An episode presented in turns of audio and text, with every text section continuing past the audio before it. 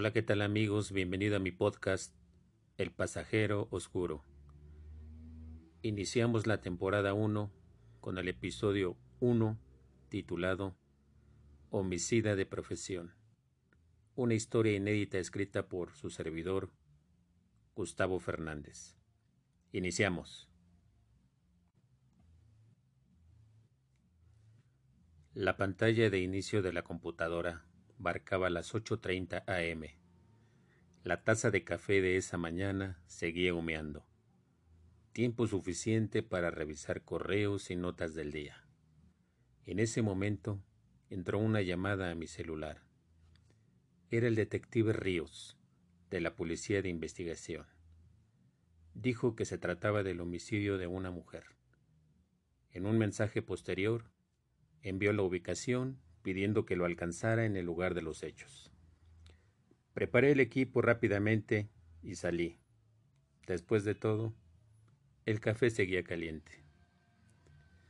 Recuerdo que cuando tenía trece años, empezaron a desarrollarse gustos y preferencias que ocurren en todo adolescente. Dos cosas marcaron mi vida. Desde entonces, aunque en ese momento hablaré solo de una, la que me tiene aquí, supongo. La criminología. Gustaba de las series de crímenes, desapariciones, médicos forenses, en donde el culpable parecía salirse siempre con la suya, pero al final tenía su castigo, aún después de muchos años incluso, décadas, pero se hacía justicia. Dexter, misterio sin resolver, documentales como El asesino del zodiaco, El hijo de Sam, El acosador nocturno. No me las perdía por nada. Las mentes retorcidas, perturbadas, enfermas, eran lo mío. Por esa razón, iba camino al lugar del homicidio. La evidencia hablaría por la víctima. Cuando llegué al domicilio, el área ya se encontraba resguardada por la policía local. Esto con el fin de no contaminar la escena del crimen. Aunque los vecinos curiosos susurraban alrededor preguntándose ¿qué habrá sucedido? Un guardia resguardaba la entrada al domicilio. Me identifiqué y una vez dentro, el detective Ríos, desde el piso de arriba, indicó con su dedo índice la recámara de la víctima. Al entrar, la mujer se encontraba boca abajo. Su rostro miraba hacia la derecha. Estaba atada de pies y manos. Habían usado sus pantimedias para amarrarla a los cuatro extremos de la cama. Sus ojos seguían abiertos.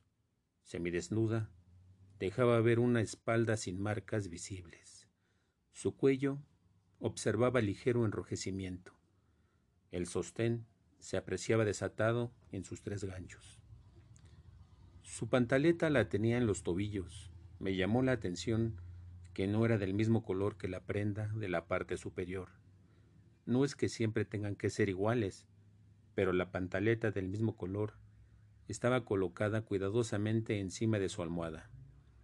Parecía que él, o los perpetradores, se habían tomado su tiempo, pues la recámara lucía ordenada, no se encontraron indicios de lucha o forcejeo. No faltaban aparatos, joyas o dinero, por lo cual el robo quedaba descartado. Además, no forzaron chapas o ventanas, lo cual hacía suponer que la víctima conocía a su asesino. Era obvio que la habían sodomizado. ¿Era la clase de juegos sexuales que salen mal? ¿O un asesino serial estaba por encumbrarse? Me pregunté. Por el momento no tenía una respuesta. En cualquier caso, la mujer que se encontraba sobre la cama no debió morir. La víctima respondía al nombre de Ángela. Tenía entre 30 y 40 años de edad. Medía 1.60 metros de estatura aproximadamente. Piel blanca, cabello negro largo a la altura de los hombros, con unos pies perfectos. No sé cómo decir esto sin parecer depravado o enfermo. pero era muy, muy atractiva. Hacía mucho tiempo no sentía esto, pero era tan sensual que aún muerta tenía algo que me descontrolaba. No sabía ni había experimentado algo parecido en veinte años de carrera en servicios periciales. No debía dejar de ver esos pies, la parte baja de su espalda, esa cintura tan breve que parecía romperse. Imaginaba mis manos en ella. ¿Pero qué me sucede? ¿Por qué siento esto? ¿Recuerdan la otra cosa que me apasionaba cuando tenía trece años, además de la criminalística? Adivinaron. Fetiche por los pies femeninos. Me encantaba ver a las mujeres en zapatos cómodos con pies descubiertos, extremadamente cuidados, es decir, uñas pintadas y sin deformaciones. Me provocaba un deseo sexual increíble que con el tiempo se convirtió en uno de mis más grandes placeres. En cada encuentro sexual que tenía era necesario tocar o besar los pies de mi pareja en turno para poder terminar el acto sexual. Se trataba de una sensación indescriptible, algo por lo cual moría, un apetito insaciable que me dominaba cada momento. Intentaba no pensar en ello, pero me resultaba imposible. Fue algo nuevo, un descubrimiento para mí, algo que no supe cómo llegó, pero que tenía que contener o reprimir antes de que siguiera avanzando y algo malo sucediera. Así que de un día para otro, sin decir más, se terminó. O por lo menos eso creí. Lo enterré, lo mandé a lo más profundo de mi mente. Ya no sentía lo mismo con ese fetiche. ¿Qué ocurrió? No sé. Tal vez solo se trató de descubrir mis gustos sexuales, algo efímero y pasajero. Lo cierto es que dejó de gustarme, aparentemente, y comenzaron a gustarme otras cosas. En alguna parte de mi cerebro se alojó y no supe más hasta ese día. Estaba frente a este cadáver, recopilando evidencia, intentando ayudar a encontrar al culpable de este homicidio y buscar justicia para la familia de la víctima. Tenía que ser profesional, no debía sentir lo que estaba sintiendo. ¿Qué me pasa? ¿Por qué siento lo que siento? ¿Estaré enfermando? o tal vez siempre estuve enfermo. Me preguntaba. Algo en mi cerebro no andaba bien. Asistí a cientos de crímenes y nunca me había ocurrido esto con nadie. Me cuestionaba sobre mi carrera de criminólogo. ¿Por qué estudié criminalística?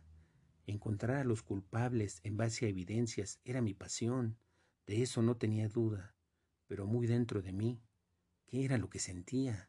Me seguía interrogando una y otra vez, buscando la verdad.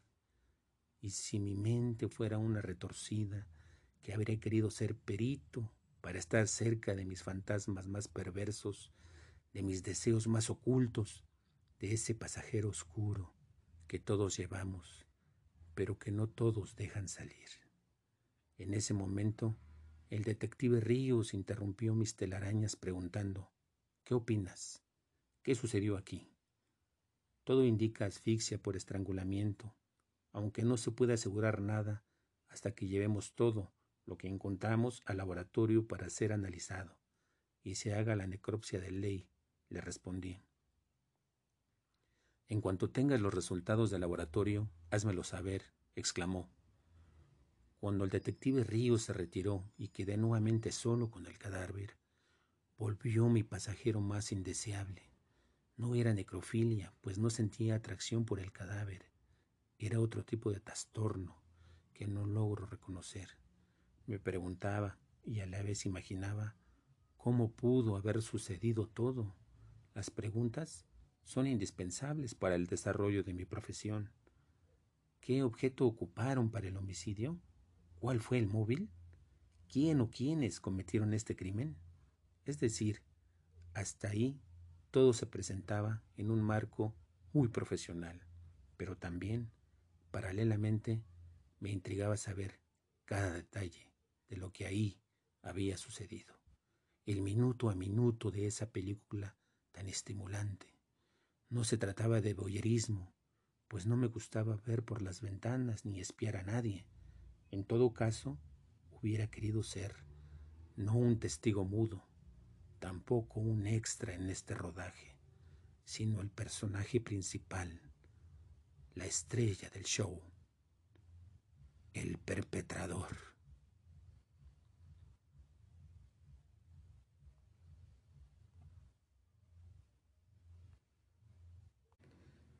No se pierdan el próximo viernes el episodio 2 de la primera temporada del Pasajero Oscuro.